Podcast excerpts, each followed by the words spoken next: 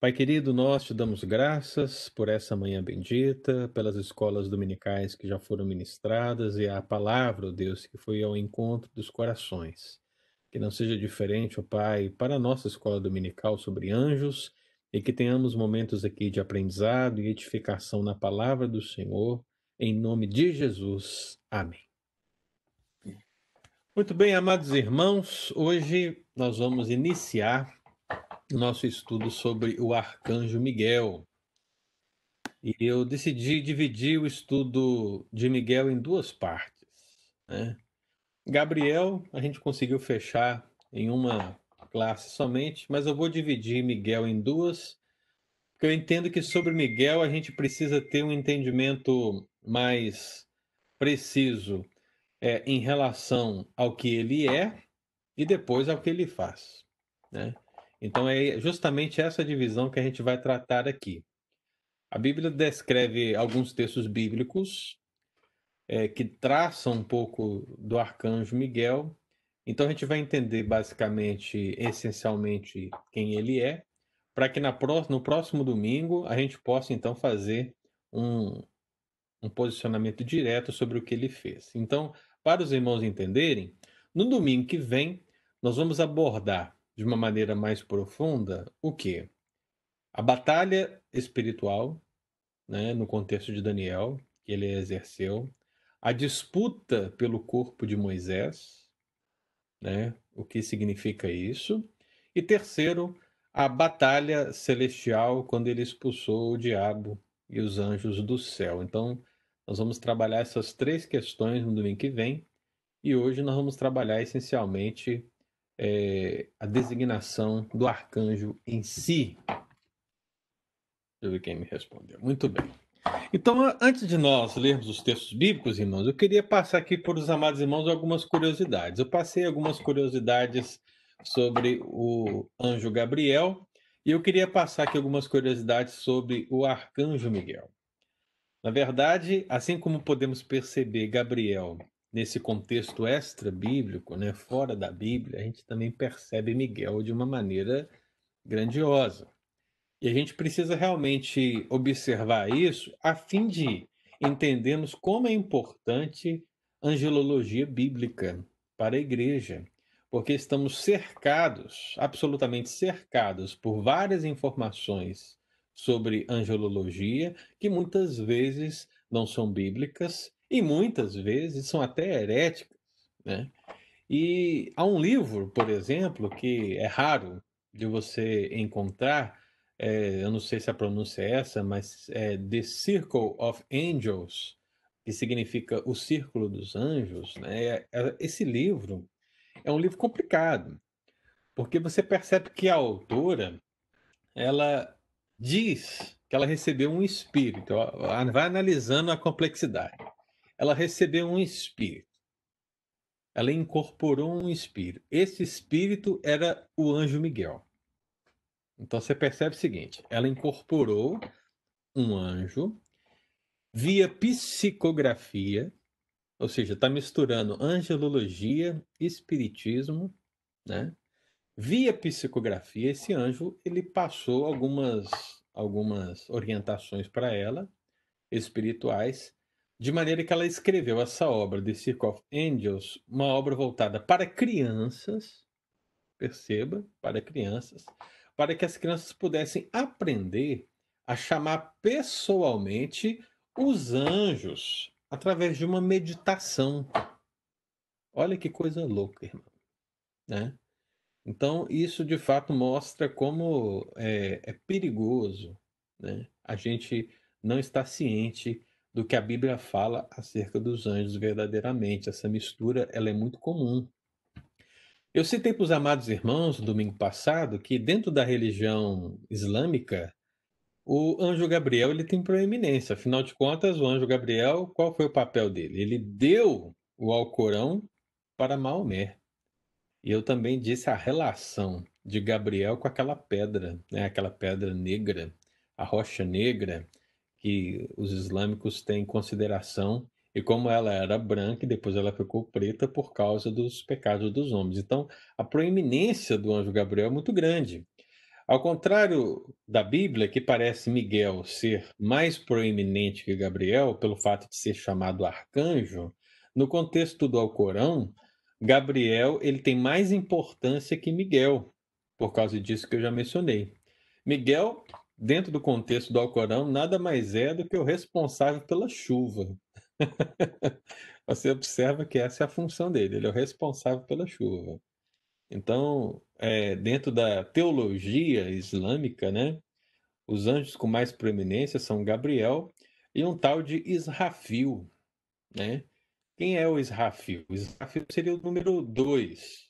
O número 3, ou 4, ou 5 é Miguel. O número 1 um é Gabriel. O número 2 é Israfil. Qual é a importância de Israfil no contexto da teologia islâmica? ele vai ser o arcanjo que vai tocar aquela trombeta. Aquela mesma trombeta que a Bíblia cita que vai ser tocada no último dia. Então, o Corão também menciona algo parecido. E o anjo, o arcanjo responsável para tocar essa trombeta vai ser Israfil. Então, você tem Gabriel em primeiro, segundo, Israfil, e depois você tem os demais, um monte lá também, que a angelologia islâmica ela é muito desenvolvida também. Naturalmente, irmãos, há alguma coisa né, que nós podemos aludir também acerca da Igreja Católica. Não sei se os amados irmãos já observaram, mas existem festas designadas para anjos, né? E naturalmente nós temos, geralmente no mês de setembro, no final do mês de setembro, a Igreja Católica Romana no Brasil, é, Igreja Ortodoxa, algumas luteranas e anglicanos, eles comemoram uma festa de anjos, a chamada festa de São Miguel, alguns falam festa de São Miguel, Rafael e Gabriel, ou de todos os anjos. Mas a ideia é que essa festa ela é celebrada de uma maneira religiosa e nessa festa se coloca uma quaresma, ou seja, um período de 40 dias de oração para pedir, olha só que coisa interessante, para pedir a intercessão do arcanjo. Miguel, no caso que nós estamos mencionando, e dos demais também. Então se ora a fim de pedir a intercessão dos anjos. E isso a gente não acredita, obviamente, mas isso leva o quê? Essa adoração ou esse reconhecimento intercessório dos anjos por parte dos católicos romanos os levam naturalmente a construir santuários dedicados aos mesmos. Já no século XIII, o primeiro primeiro santuário católico né, foi construído dedicado ao arcanjo Miguel. E o contexto é até interessante, quando você vai aprofundar um pouco mais, houve uma visão, algumas. Sempre é assim, né, irmão? Alguém teve uma visão do arcanjo Gabriel no monte. Aí o que, que acontece? Ah, faz uma igreja no monte. É um lugar santo, né? E foi justamente isso que aconteceu. Mas é bem possível que já havia estruturas mais antigas dedicadas ao arcanjo Miguel, né? Talvez na época de Constantino, sendo ele o primeiro. A gente pode aprofundar muito mais nisso quando a gente pesquisa o termo Micaelion. Você pesquisa Micaelion e você vai encontrar informações sobre isso. Mas vamos trazer um pouco mais para seitas, né? A gente pega os testemunhos de Jeová que, que os testemunhos de Jeová pensa sobre o anjo Miguel? E eles vão dizer basicamente o seguinte: diga, meu querido Eudes. Eu queria só confirmar que está gravando, porque tinha aparecido um outro. Tá, tá gravando. Tá, apareceu tá um microfone lá, é. vermelho, é. obrigado. Isso. Então, se os testemunhos de Jeová, meus irmãos, eles têm um pensamento complicado sobre Miguel, porque eles vão dizer que Miguel não é Miguel. Né? Miguel, na verdade, ele é Jesus. Então, quando você lê Miguel no Antigo Testamento, ou no Novo Testamento, tanto faz, né?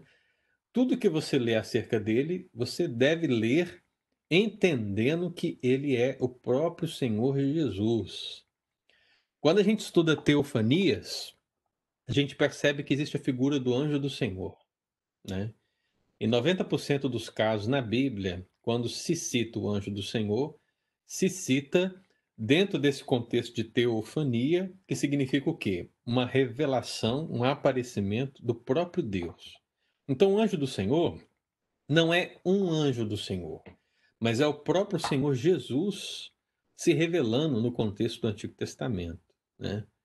Então, os testemunhos de Jeová, sabendo disso, eles vão dizer o quê? Que o, o anjo do Senhor, Miguel, são nada mais, nada menos que o próprio Senhor Jesus aparecendo. É a visão dos testemunhos de Jeová, e tem muitos escritos aí que vão apontar essa realidade.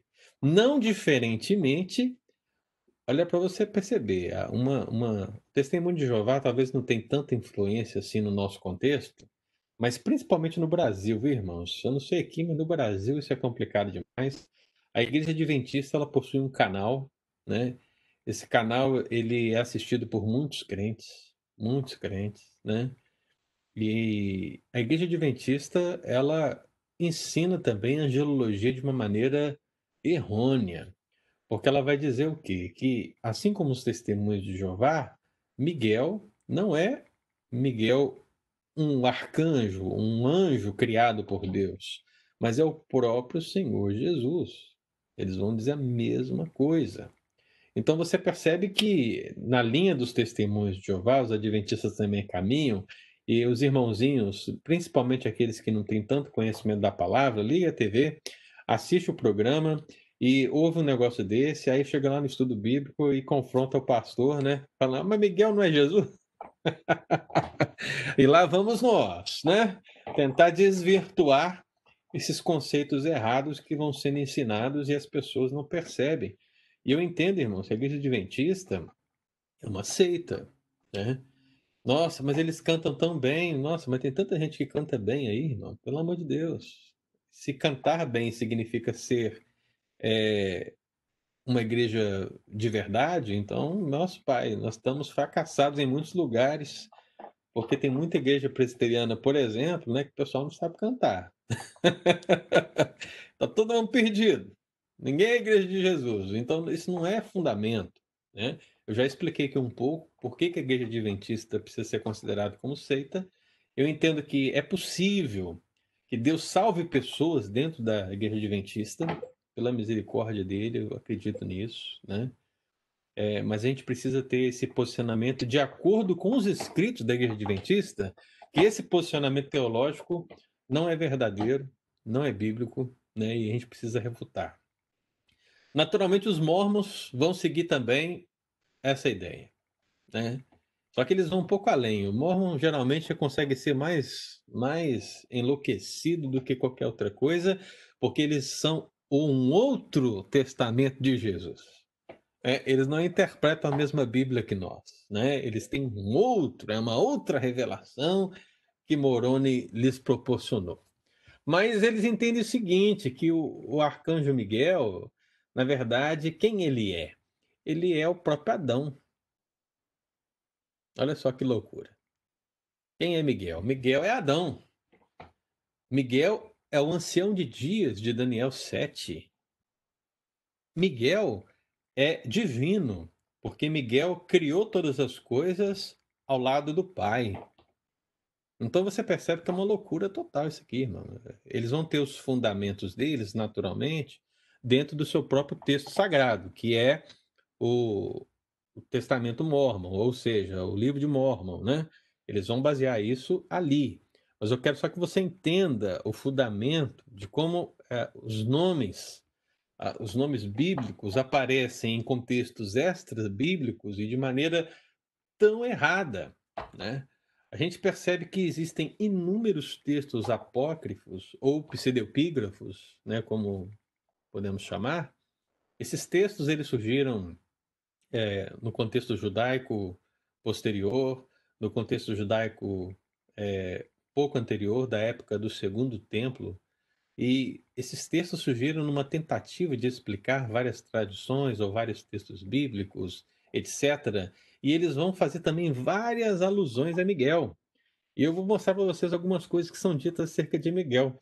Quando a gente lê, por exemplo, é, acerca de Enoque, a gente percebe que Miguel, além de ser um dos arcanjos, ele é visto como guardião dos santos de Israel que, que tem diferente nisso, pastor? É só dos santos de Israel, irmão.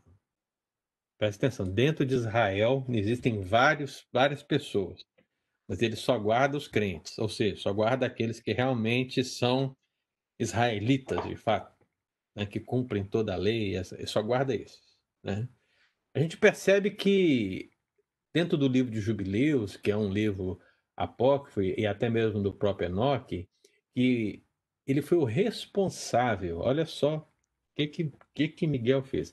Ele foi o responsável por ditar, orientar ou instruir Moisés sobre a lei, quando ele recebeu a lei lá no monte. Você já viu isso na Bíblia em algum lugar? Ah, mas tem. Olha aí, ó. Abre Atos aí. Atos 7,38. Olha a revelação, hein? Olha... Atos 7,38. Quem achar aí pode ler para mim. Alguém abre o microfone e lê. Este Moisés, quem esteve na congregação no deserto com o anjo que lhe falava no Monte Sinai e com os nossos pais, o qual recebeu palavras vivas para nos transmitir. Olha aí, vamos usar esse texto, né, para dizer isso. Percebe que primeiro não fala que anjo era esse, né? Naturalmente que quando a gente vai ler o contexto e entender aquele contexto, a gente sabe que esse anjo é o anjo do Senhor, é o próprio Cristo, né? Mas usa-se um texto por pretexto, né? Então, pega-se esse texto, você une lá o texto apócrifo de Jubileu e você vai dizer, olha, ele foi um instrutor de Moisés na recepção da lei no Monte Sinai. Existe um outro apócrifo chamado Testamento dos Doze Patriarcas. Então, a partir do Testamento dos Doze Patriarcas, a gente percebe que ele é visto como intercessor. Então, olha o seguinte: o que, que o arcanjo Miguel faz? A Dulce e o Estevão estão aí, ó, pecando todo dia, né? O que, que acontece? Miguel vai lá e intercede por vocês, com gemidos inexprimíveis, inclusive, viu? É o poder de Miguel. Está onde? Registrado em Apócrifos. Se você pega, por exemplo, o livro A Assunção de Moisés, a Assunção de Moisés, ele vai falar acerca da disputa do corpo de Moisés. Eu vou falar disso no domingo que vem. Mas ele também cita essa questão da intercessão de Miguel. E existe um outro apócrifo chamado o Testamento de Levi, e também o Testamento de Daniel, é, ambos os testamentos, né, esses livros eles colocam que Miguel ele funciona como mediador entre Deus e os homens. Então você junta isso tudo, essa miscelânea toda, e você percebe o seguinte: eu preciso entender o que a Bíblia diz sobre Miguel, para que eu possa responder diante de todo esse universo louco de informações misturadas acerca dos anjos, o que verdadeiramente precisa ser crido, precisa ser vivido, precisa ser experimentado, né? Então, meu amado irmão, diante de tais enganos, é impostergável, é inadiável que a gente esclareça as pessoas do que Miguel verdadeiramente é. Então, eu gostaria que você pensasse primeiro no nome de Miguel. O que significa o nome de Miguel? Né? Naturalmente já existe aí esse, essa palavra El no final, você já sabe que tem a ver alguma coisa com Deus. Eu não sei como é que está na Bíblia em inglês, não cheguei a olhar, o Edson pode me confirmar isso aí agora, mas eu não sei por qual motivo, né? O nome de Miguel, ele ganha um G em português. Eu não sei, né? Porque tanto no contexto hebraico como no grego, ou seja, na língua hebraica, na língua grega e certamente a língua grega se apropriou do texto hebraico, então é uma coisa só. Então, se você pensar do texto hebraico, a, o nome Miguel seria melhor traduzido por Micael, né? que seria em inglês o Michael, né? Mas eu não sei como é que está aí. Depois você confirma aí para mim, para saber como é que está. Mas a tradução em português. Em inglês é Michael mesmo. É Michael mesmo? É, o Michael aqui é o nosso. É, seria o o, o nosso Miguel lá, né? Por que, que nós chamamos de Miguel, que eu não sei. É, acrescentou-se um G, porque assim, a transliteração do nome é muito óbvia, né? Não existe nem proximidade entre K e G na língua hebraica. Mas deve ter alguma explicação aí a ser compreendida por quê. Mas o texto transliterado, né? É, o ideal seria Micael. Então, o arcanjo Miguel, ou Micael, ele tem esse nome, e esse nome significa quem como Deus, né? Ou aquele como Deus.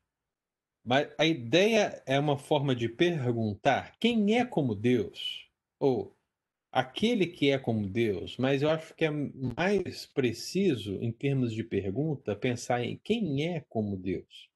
Então, o próprio nome de Miguel, e olha só que interessante a lição que nós podemos aprender aqui. Tudo que a gente já viu, a gente sempre citou Miguel, e a importância de Miguel, como ele é o único arcanjo citado na Bíblia. E você percebe que nessa importância toda, nessa citação toda, o nome dele é Quem é como Deus? Ou seja, a gente pode ter uma visão é, espetacular sobre Gabriel, ó, sobre Miguel e tudo que ele é, mas a grande verdade é que o próprio nome dele chama para si humildade diante daquele que é verdadeiramente o Criador de todas as coisas. Então, quem é Miguel diante de Deus? Ele é uma criatura ele é um ser criado, ele é um ser que está a serviço de Deus e que cumpre tudo aquilo que o Senhor coloca para ele. Então, o nome dele é uma total atribuição de glória ao Deus e de humildade para si. Então, louvado seja o nome do Senhor, né, por essa revelação, por essa verdade que é aplicada aqui. E você percebe, irmão, que são cinco textos na Escritura que vão citar o arcanjo Miguel. E eu queria que a gente lesse esses textos para a gente entender. Vamos começar aqui com Judas 9. Eu vou fazer o seguinte: vou pedir ao Estevão, ok, Estevão? Você vai ler para mim Judas 9. Vou pedir a Lu. Lu, se você estiver me ouvindo, você dá um ok, tá?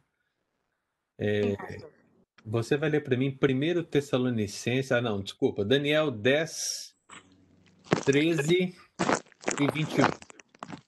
Ok? Sim. Daniel 10, versículo 13 e o versículo 21.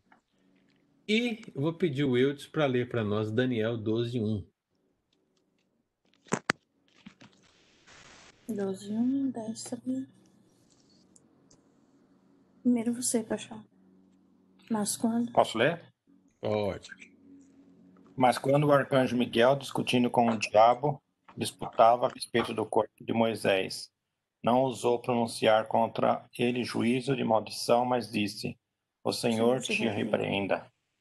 Tudo bem.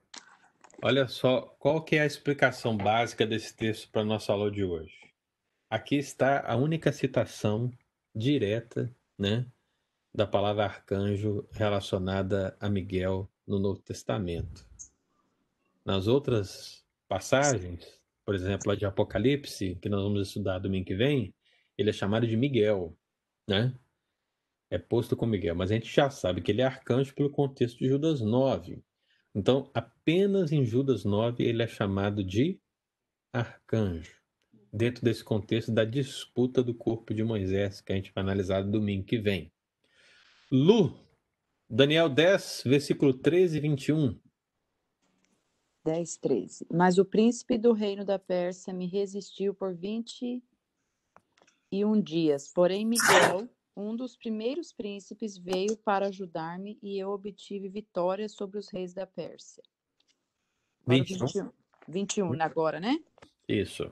Mas eu te declarei, mas eu te declararei o que está expresso na escritura da verdade, e ninguém há que esteja ao meu lado contra aqueles a não ser Miguel, o vosso príncipe. Muito bem. Daniel 12, 1 agora.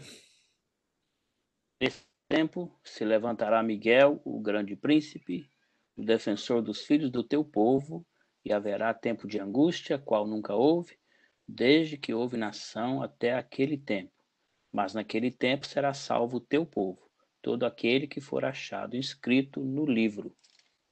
Ah, muito bem. Esses são quatro dos cinco textos que mencionam o arcanjo Miguel.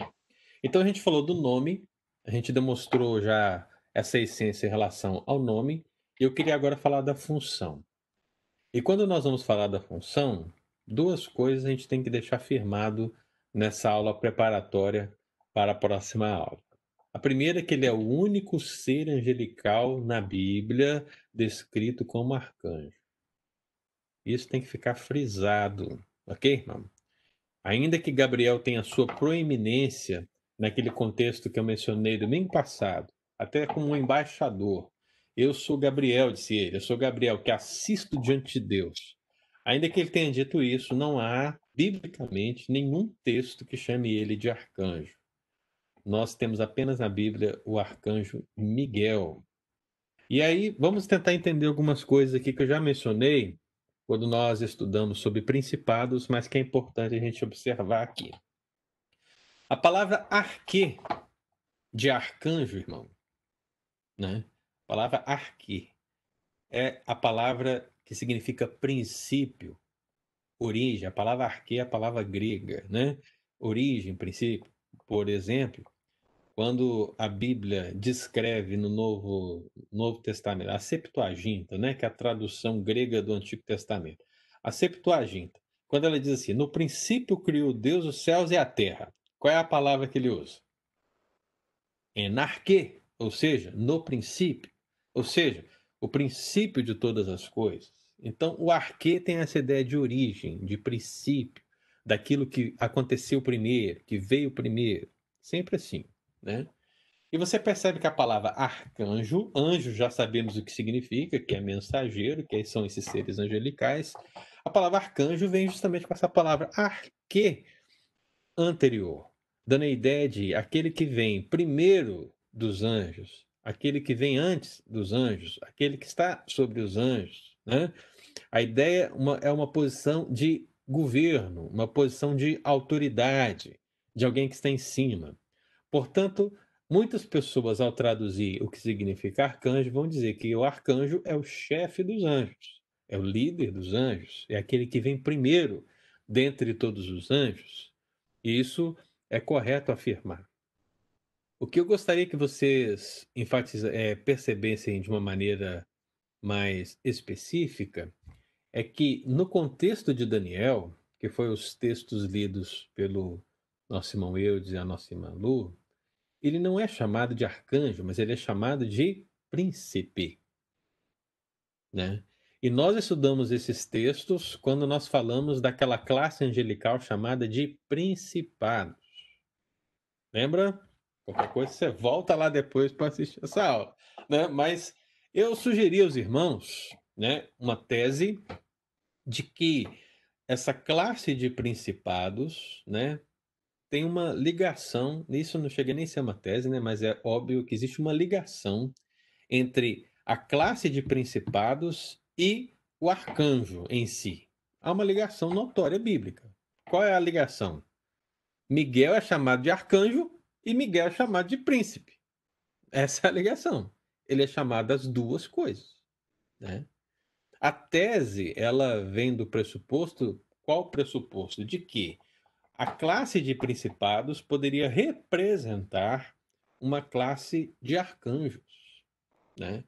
Nesse sentido, se existe uma classe chamada principados no plural, isso seria uma possibilidade de nós pensarmos que existe mais de um arcanjo. Esse foi o primeiro lado da tese. Né? O segundo lado da tese foi que, não, a classe de principados não é a classe de arcanjos. Mas é possível que nós tenhamos anjos que participam de mais de uma classe. Ou seja, Miguel é tanto principado como é arcanjo. Ele é as duas coisas. Né? Então, pelo conhecimento bíblico e pelas referências bíblicas, você vai ter que navegar entre esses dois polos. Ou você vai observar que Miguel é tanto um como o outro, ou você vai observar que ele, eles são os dois e, na verdade, os dois é a mesma coisa. Né? Então, a gente não tem como bater o martelo, tem como dizer assim, olha, é isso, pronto, acabou. Mas a gente pode perceber isso na escritura claramente, né? aqui como nós estamos observando. O que vai contra a tese da, de que principado seria uma classe de arcanjo? O que vai contra? O pressuposto de que 1 Tessalonicenses 4,16, se você quiser abrir aí e ler, né? 1 Tessalonicenses 4,16. O que, que esse texto diz? Ele diz assim: o apóstolo Paulo ele está falando sobre a vinda do Senhor e a condição daqueles que estarão mortos nessa vinda. Então ele diz assim: portanto, porquanto o Senhor, é, o Senhor tendo dado a, a sua palavra de ordem, ouvida a voz do arcanjo e ressoada a trombeta de Deus, descerá dos céus e os mortos em Cristo ressuscitarão primeiro. Ouvida a voz do arcanjo. Qual é a questão? Perceba, ouvida a voz do arcanjo. Não é a voz de um arcanjo.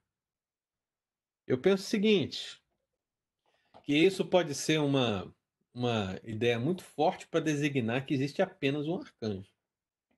Porque se tivesse mais de um, poderia estar assim, a voz de um arcanjo. Olha, poderia ser de outro, de outro, de outro. Então, um deles vai fazer esse. Mas parece que existe apenas um. Algumas pessoas vão dizer isso. Mas eu também entendo que isso não pode ser finalmente assim uma, uma regra final, porque pode ser que apenas o Senhor esteja dizendo que ouvida a voz do arcanjo que será responsável por isso. Percebe? Então não acho que é um argumento também final. Então você ainda continua na mesma realidade. Ou você acredita que são a mesma coisa e, e, portanto sinônimos, né? Ou que são as duas são duas classes e que na verdade ele pode participar dessas duas classes sem nenhum problema, né? Então isso precisa ser frisado por nós, irmãos. Miguel é o único ser angelical descrito como arcanjo na Bíblia. Ele tem governo, ele tem autoridade sobre os demais anjos. No contexto veterotestamentário, ele é chamado de príncipe. Esse contexto de príncipe é relacionado a essa outra classe de angelical chamada de principados, e a relação de principados e arcanjo é muito próxima. Então, esses dois termos sempre têm que ser trabalhados próximos ainda que a gente não consiga bater o martelo e finalizar do que se trata verdadeiramente essa circunstância. Tá bom? Deu para entender essa primeira parte, irmão? Tá claro? Tá claro, Dulce? Muito bem. Agora, qual é a segunda parte dessa função que a gente precisa observar? Que Miguel, ele é o único ser angelical retratado como príncipe. Então, a primeira é, ele é o único retratado como arcanjo, e a segunda, ele é o único retratado como príncipe. E essa ideia de príncipe, como eu já mencionei aqui para os amados irmãos, ela, ela precisa ser entendida por causa das palavras que são citadas. Diz lá no contexto de Daniel, um dos primeiros. Você vai ler lá, um dos primeiros. Então, se ele é um dos primeiros, significa que existem outros. E isso está de conformidade com o ensino neotestamentário, quando o apóstolo Paulo fala acerca da classe de principados e ele coloca essa classe no plural, classe de principados. Então, naturalmente, existe mais de um príncipe. É por isso que existe o príncipe Miguel, existe o príncipe da Grécia e existe um príncipe da Pérsia. E com certeza existem outros. Né? E você percebe que essa classe de principados, elas tanto estão do lado dos anjos eleitos, como também do lado dos anjos reprovados. Né? Isso é um, uma questão que a gente precisa deixar também claro. A segunda expressão que tem que ser destacada aqui é fala um dos primeiros e depois disse vosso vosso príncipe, né? Há uma ligação estreita de Miguel com a nação de Israel. Né? É por isso que é, foi alimentado muito na, na, na literatura judaica apócrifa e pseudepígrafa essa relação de Miguel com o povo. Por isso que eu falei que se tem aquelas questões, ele é um intercessor, ele é um mediador, né? Ele faz isso, faz aquilo, por quê? Porque havia um pano de fundo histórico muito grande nessa relação de Miguel e Israel, né? Por isso que Deus fala essa ideia de vosso, né? E terceiro, o texto fala o grande. Você percebeu aí? Ele chamou ele de o grande, né?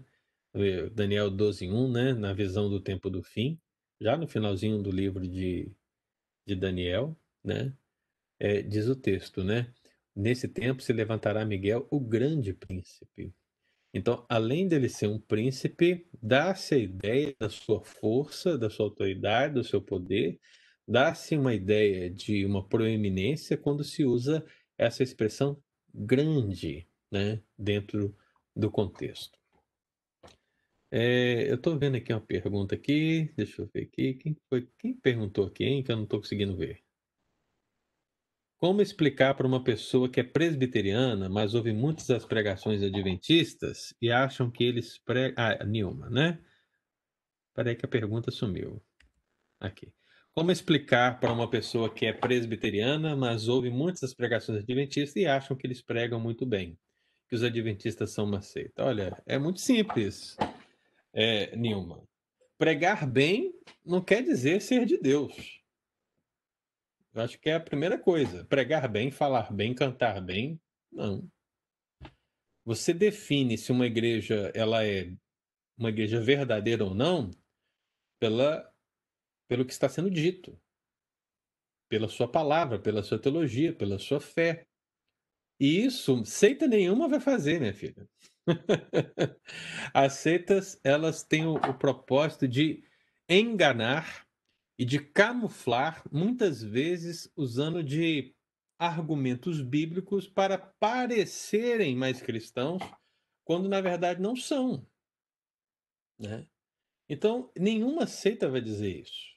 Quem, via de regra, vai dizer isso para você são seus próprios líderes, no caso, seus pastores, seus presbíteros, que conhecendo dessas artimanhas, conhecendo desses artifícios, vão procurar orientar todos acerca dessas táticas, né? Então a gente percebe o quê? Eu já mencionei, mas eu vou usar aqui um, vou, vou refazer esse argumento. Um dos principais problemas da Igreja Adventista ser uma seita está no fato de ela não ter a Bíblia como única regra de fé e prática. Você não vai ver isso em lugar nenhum. Mas se você for conversar com um pastor adventista, ele vai ter que reconhecer isso. De uma maneira ou de outra. Ele vai ter que reconhecer por quê? Porque para eles a literatura de Ellen White tem a mesma autoridade que a Bíblia. Então eles jamais podem dizer que a Bíblia é a única regra de fé e prática. Eles têm que dizer: a Bíblia é uma das nossas regras de fé e prática. E aí você pergunta: qual é a outra? Aí você vai dizer: qual, ou quais são as demais? A outra são os livros da profeta Ellen White. Entendeu? E, meu irmão, para nós, Igreja do Senhor Jesus, a Igreja viva do Senhor, ela entende, ela vive, ela sabe que apenas a Bíblia, nada mais que a Bíblia, unicamente a Bíblia do Antigo e Novo Testamento é a palavra de Deus e a única regra de fé e prática para nós. Se você passa isso, você já não é igreja mais. Né? Essa, essa é a questão. Aí a Nima está falando, mas a pessoa já respondeu porque eles eles pregam certinho a Bíblia, preste atenção. Não é porque é uma seita que não possa falar verdades. Preste atenção nisso. Você vai encontrar verdades em muitas seitas, em muitos momentos. Mas o problema das seitas é que elas também pregam mentiras. E na maior parte do tempo vão falar de mentiras. Né?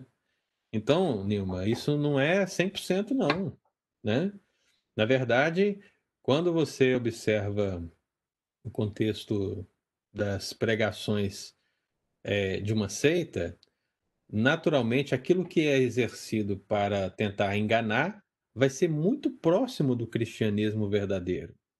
Mas quando você cerca a seita pelas suas fragilidades, ela vai ter que reconhecer. Então, por exemplo, se você perguntar para um pastor adventista e perguntar se você é crente, ele vai te perguntar, mas você é o quê? Você é qual, de qual religião? Ele vai dizer, ah, eu sou presbiteriana. Ah, então você não pode ser crente. Você acha que isso é uma igreja verdadeira? Uma igreja que vai dizer que a igreja presbiteriana ela não é uma igreja do Senhor Jesus? Ah, mas pode ser que a igreja presbiteriana tenha algum erro, é verdade. Pode ser. Qual é o erro nosso? Pergunta para o adventista e o adventista vai responder: olha, vocês adoram a Deus no domingo. e para a igreja adventista, Nilma, é, o domingo é a marca da besta. Olha só o problema que nós estamos chegando. Para o adventista, o domingo é a marca da besta. O que, que nós vamos fazer hoje? Você vai fazer domingo que vem, Nilma. Então, domingo que vem é, que é, que é 23, né? No dia 23, a Nilma e o Durval vão estar lá na igreja adorando a Deus no templo. Você é uma pessoa marcada pela besta, porque você está adorando a Deus no domingo. Você acha que isso é razoável? Né? Não é razoável. Para você ter uma ideia, nem nós, crentes, é, presbiterianos, temos a audácia de dizer que um adventista, porque adora no sábado, ele tem a marca da besta. Ou ele está fazendo errado. Ah, quer adorar no sábado, na sexta, na quinta. Contanto que ele guarde um dia, né? Deus abençoe. Mas não é essa perspectiva do lado de lá para cá, né? Então, você precisa entender. Depois posso passar para o senhor explicar para ela. Eu acho que não teria argumentos certos. Claro, né? É, posso ajudar no que for preciso. Mas o grande problema das seitas é esse: eles têm um argumento muito sólido para ludibriar. E eu não vejo nenhum problema de um crente ouvir ou ler o que ele quiser, fica à vontade, leia. Mas é, são muitas pessoas que não têm argumentos ou não têm preparo para pegar as sutilezas dentro de frases, dentro de mensagens, dentro de literaturas que falam muitas coisas corretas, mas vem o correto e vem o incorreto também. E aí a pessoa pega tudo, absorve tudo. Esse é o grande engano das seitas. Eu tenho um livro, um livro chamado Como Identificar as Seitas, né? E talvez né, a gente possa ver a possibilidade de passar esse livro para ela, com uma série de estudos que eu dei há muito tempo atrás, né? que mostra como identificar uma seita e eu coloco todo mundo no mesmo pacote e faço a identificação através dos pontos que eu levanto ali, né? Então a igreja adventista acaba que cai nessa situação, tá bom? Agora voltando, vamos voltar aqui, né? O texto bíblico então chamou ele de grande. E como eu disse para os amados irmãos, né, há uma ideia judaica, né, de que existem sete arcanjos, né? E esses sete arcanjos, Miguel ele seria um deles. E aí eu falei dessa questão de príncipes, vosso de Israel, porque havia uma, um entendimento judaico, uma interpretação de Deuteronômio 32. É, alguém abre para mim. Abre Yiltz, abre corre aí, abre Deuteronômio 32, versículo 8. Você percebe que é só um cântico, né? É um cântico de Moisés. Mas Teve gente que foi lá em Deuteronômio 32:8 e buscou uma doutrina meio estranha. Leia para nós. Quando o Altíssimo distribuía as heranças às nações, quando separava os filhos dos homens uns dos outros, fixou os limites dos povos segundo o número dos filhos de Israel. Olha aí, fixou os limites dos povos.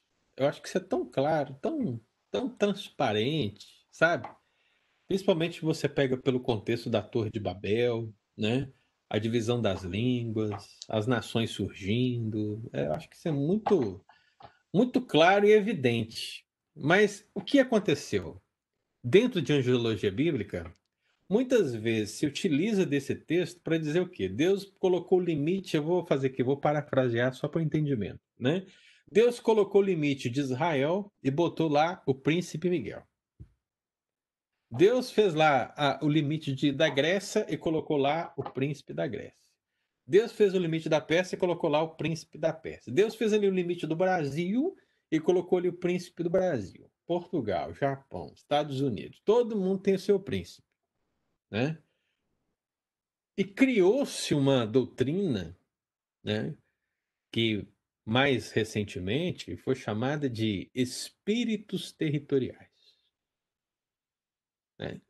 Qual é a ideia? A ideia é de que existem anjos, seja quais forem, em determinadas regiões, atuando nessas determinadas regiões. Aí qual é o problema disso, pastor? Né? O problema disso, meu irmão, é justamente você entender que você precisa, por exemplo, nós estamos aqui em Boston, região de Boston. Nós temos que identificar, olha o papel da igreja. O papel da igreja é identificar qual é o anjo responsável por Boston. E agora estamos falando da entidade espiritual maligna, né? Ou seja, qual é a entidade espiritual maligna que domina sobre Boston? Para que a gente possa corretamente lidar com ela. Onde está isso na Bíblia, gente? Onde está isso na Escritura? Está aqui, ó, Deuteronômio 32, 8. Fixa os limites dos povos. É muita forçação, irmão. Pelo amor de Deus. Ah, mas você pega isso aqui, você une lá com Daniel, que diz: olha, o príncipe da Grécia está perto. Tá bom. Preste atenção, irmão.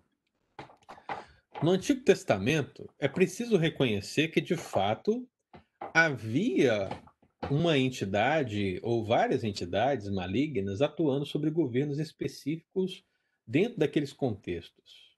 É, eu acho que é notório. Mas quando você chega no Novo Testamento, esse negócio muda. Porque agora os demônios, eles não estão atuando mais em territórios, mas se amplia o leque para o mundo, em termos generalizados. Aí vem a grande pergunta do Eudes. É 2 Coríntios 4, 4 mesmo, pastor? Né? é justamente isso aí, meu cara. 2 Coríntios 4, 4.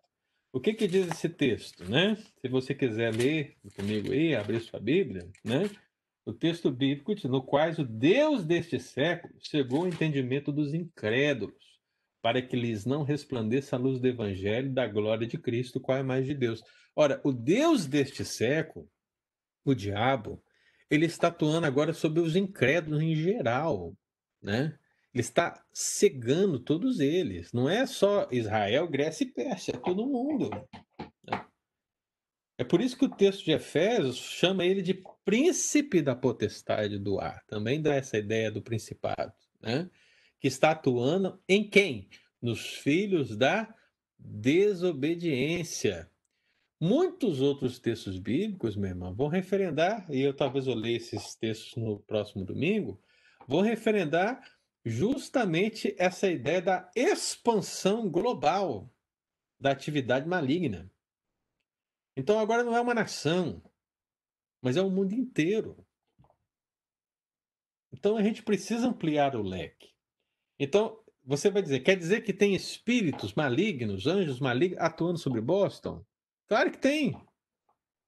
Mas nós não temos nenhum fundamento bíblico para determinar a ideia de que nós devemos entender quem é essa entidade maligna. Eu realmente acho, irmão, eu entendo que isso é um aspecto global, ou seja, quando eu falo global aqui, no sentido dos anjos caídos. Esse é um trabalho conjunto. Não é um trabalho de um ou de outro, tipo assim, tem o presidente da empresa, né, o CEO, que é Satanás, né, o CEO dessa empresa de perseguição mundial, o CEO é Satanás, e ele tem ali os seus gerentes, né, tal. Aí tem um gerente nos Estados Unidos, um gerente no Japão, um gerente no Brasil, tem um gerente lá na Venezuela, e todos eles vêm dar relatório, prestar relatório das atividades. Né? Pelo amor de Deus, irmão, eu sei que existe uma certa organização, mas a Bíblia não deixa absolutamente claro como funciona isso. Primeiro ponto.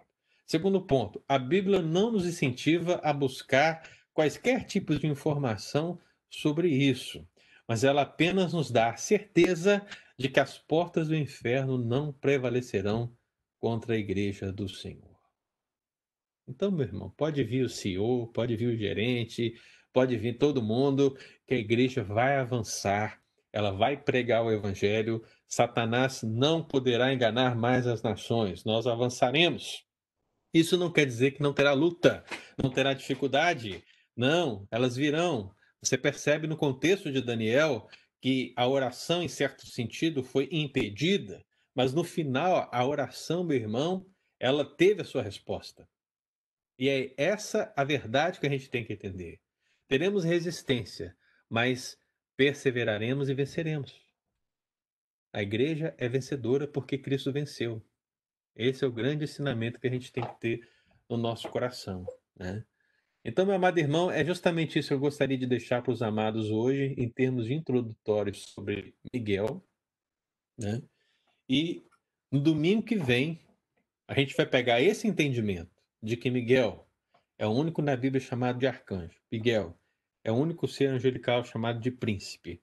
Com esses contextos agora que eu passei para os amados irmãos, e nós vamos entrar nas suas atividades diretas, que são a disputa do corpo de Moisés, essa história, como ele agiu nessa disputa do corpo de Moisés. Segundo, como ele agiu nessa disputa com os príncipes da Grécia e Pérsia frente à oração de Daniel. Qual a lição que podemos extrair disso?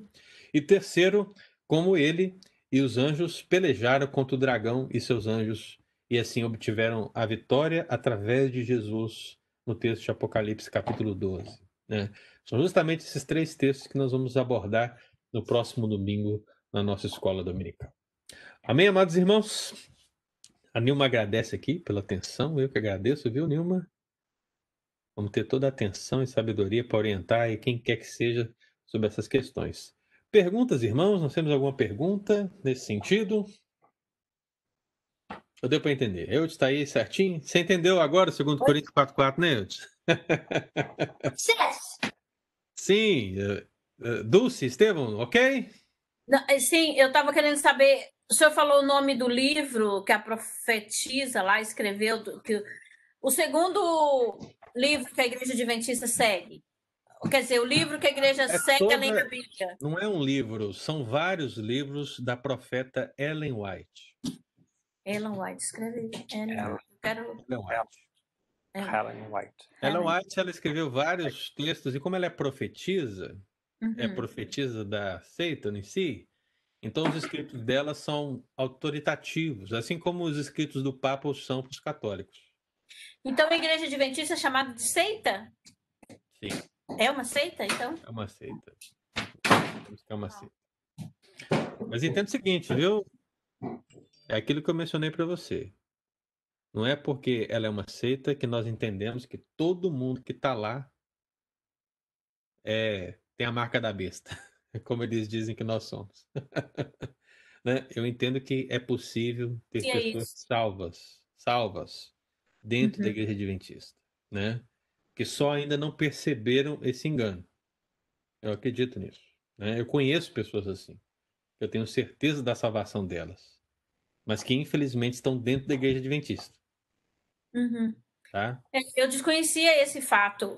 Quer dizer, eu, eu não tinha essa certeza de que era feita, nem de que. Você entendeu o, o motivo? Tá... Você entendeu o motivo? Entendi. Uhum. E, okay. e, o Kleber, que frequenta a nossa igreja, ele é presbiteriano, assim, né? É nato. Uhum. E, e, a esposa dele é da Adventista.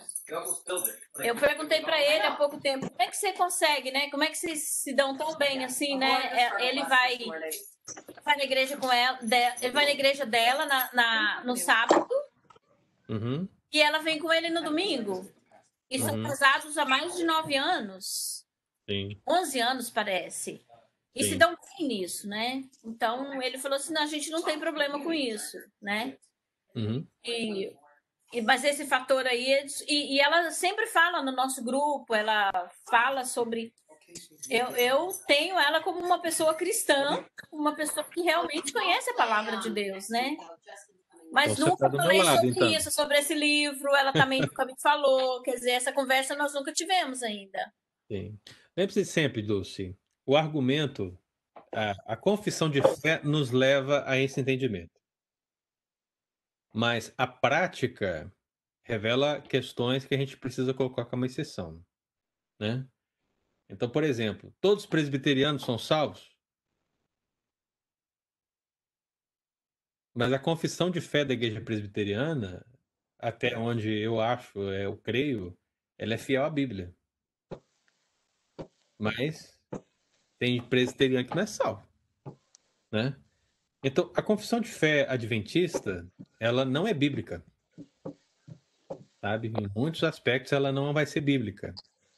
Mas eu é possível que você tenha pessoas lá são crentes salvos que só ainda não tiveram entendimento geral é, do que essa igreja está pregando, porque eu entendo que no momento que tiverem a revelação, a iluminação clara de que aquele preceito ele não é bíblico, elas o deixarão naturalmente a adventista. Pastor, Sim. eu podia fazer, ah, não sei se é certo, mas pelo meu entendimento é a mesma coisa dos espíritas, porque eu cresci sendo espírita.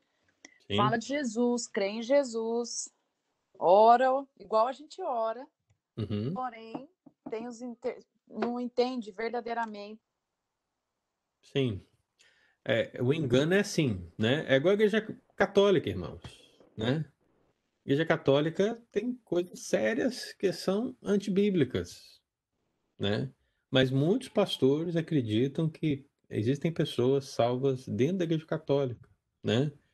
Que mesmo ainda não tiveram a iluminação de perceberem esses erros, mas você vai entender comigo agora, a grande verdade é essa, como se você foi católico como eu. Muitos tiveram a iluminação dos erros e saíram, né? Então o que falta essas pessoas para mim é isso, mais nada, sabe? Entender essa perspectiva, né?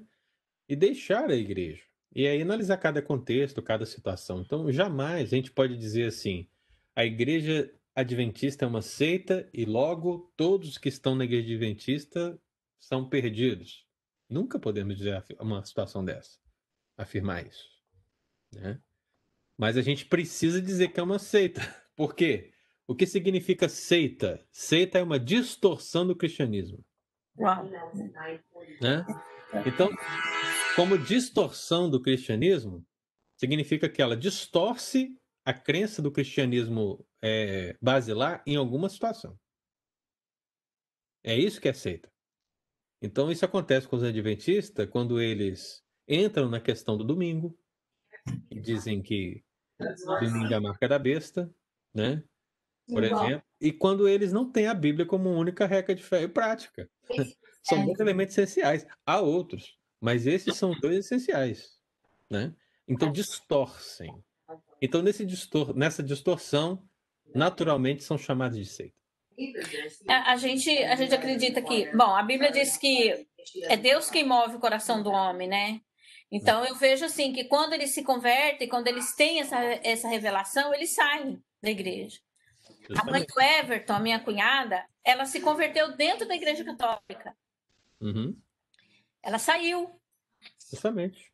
E eu tenho, assim, inúmeros casos, presbíteros, pastores de hoje em dia, que a conversão deles se deu na Igreja Católica, de certa maneira, e quando eles tiveram entendimento bíblico e questionaram os referidos padres, não obtendo a resposta, o que aconteceu?